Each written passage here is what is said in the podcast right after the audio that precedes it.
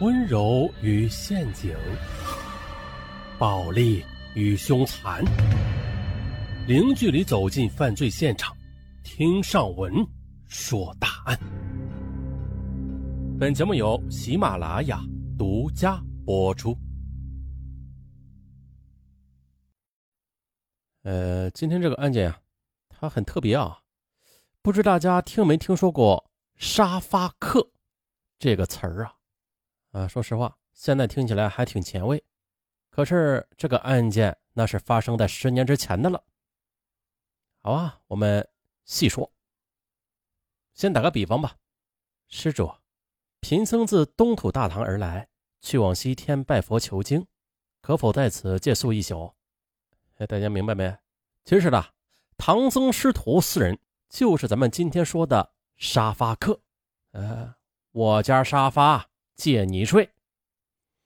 出生于西安的苏子，二零零九年七月毕业于陕西师范大学英语系，因为口语功底较扎实，他与西安一家外贸企业取得联系，啊，靠着翻译技术资料和同声传译，成为半自由职业者。苏子一头浓密的黑色齐耳短发，皮肤白皙，这双眼黑亮，啊，身材高挑。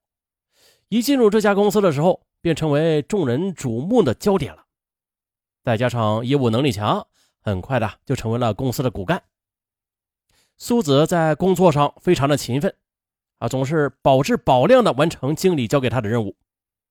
业余时间的苏子只有一个爱好，那就是旅游。这平时没事的时候啊，总是喜欢浏览国内外的旅游网站。一个偶然的机会，苏子就接触了沙发客。并且成为沙友。二零一零年十月的一天的，苏子在网上浏览国外旅游信息时，无意间的就发现了一个沙发客的英文网站。哎呦，花不多的钱去看更多的风景，这种爱好旅游、这口袋里钱又不多的苏子，那是充满了好奇的。打开网站，苏子看到下面的介绍，是吧？从一个城市到另一个城市。呼啸而过的站台，喧闹的车厢，素不相识的路人，一路行走，一路停靠，该是多么的自由啊！在清贫的时候，用有限的金钱来一次深度的旅游吧，在远离主流景点的小巷中穿梭，寻觅当地独特的美景和美食，啊，感受着不同的文化，该是多么幸运！在孤独的旅途中，在一个陌生的城市中。有一扇门为你敞开着，有一扇灯为你点亮着，还有一个人在等待你的到来，该是多么的温暖！而这一切就是沙发客追寻的旅行的意义：未知冒险，啊，节约旅费，深度旅行，结交朋友，传递信任。原来沙发客就是在旅途中睡别人家的沙发。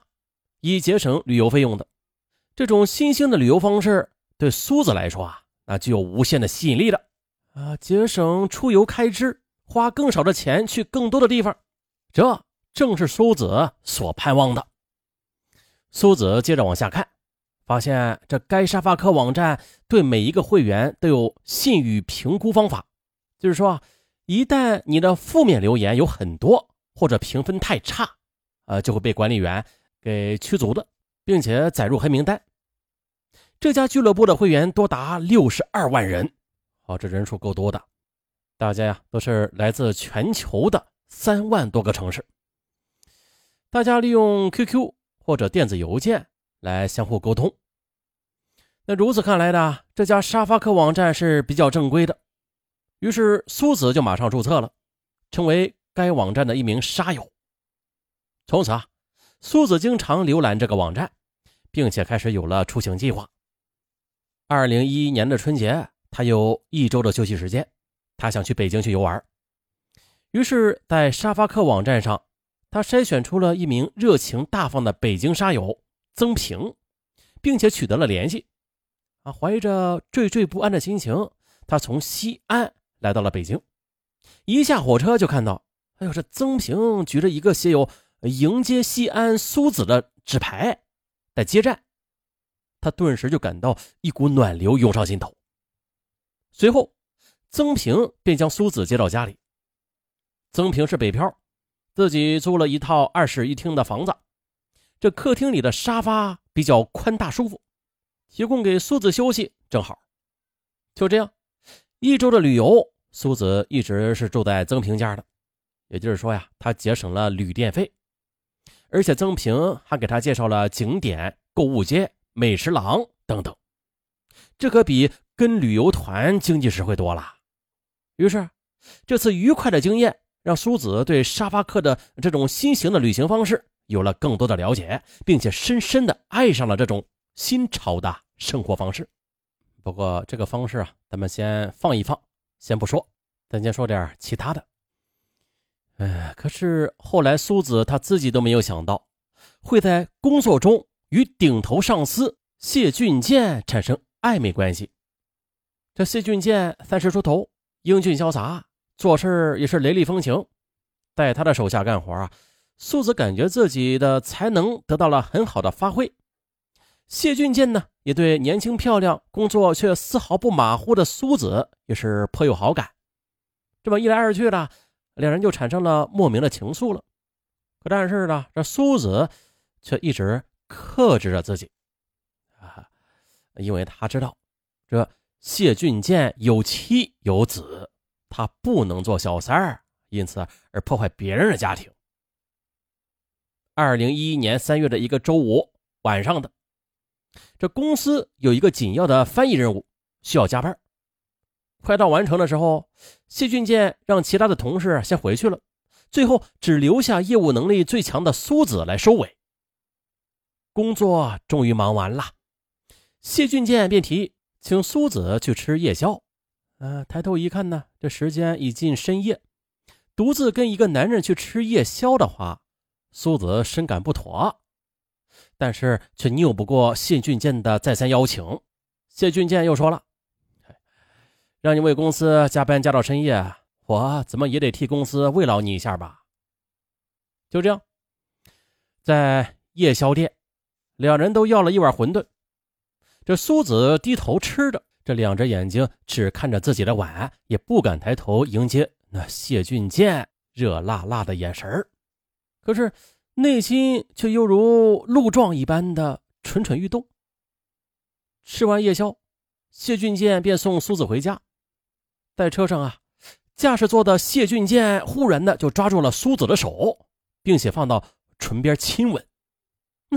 苏子本能的要抽回，谢经理，你可是谢俊健抓的很紧。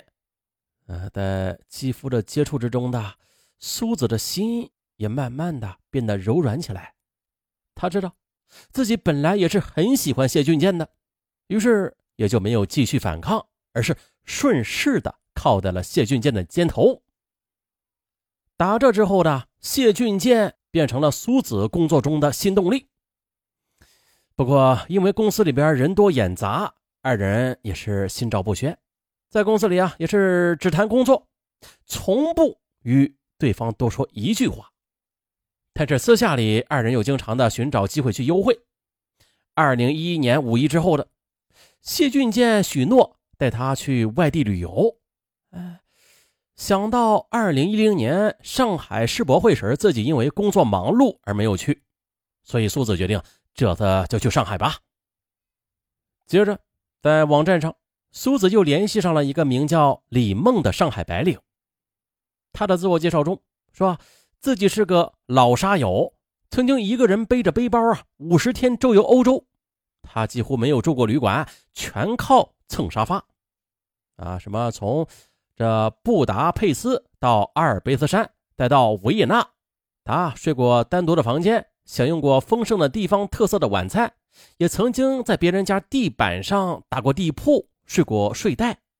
反正吧，在他看来，沙发客的重点是互信、互爱与分享啊，通过不同文化之间的交流，拉近世界的距离。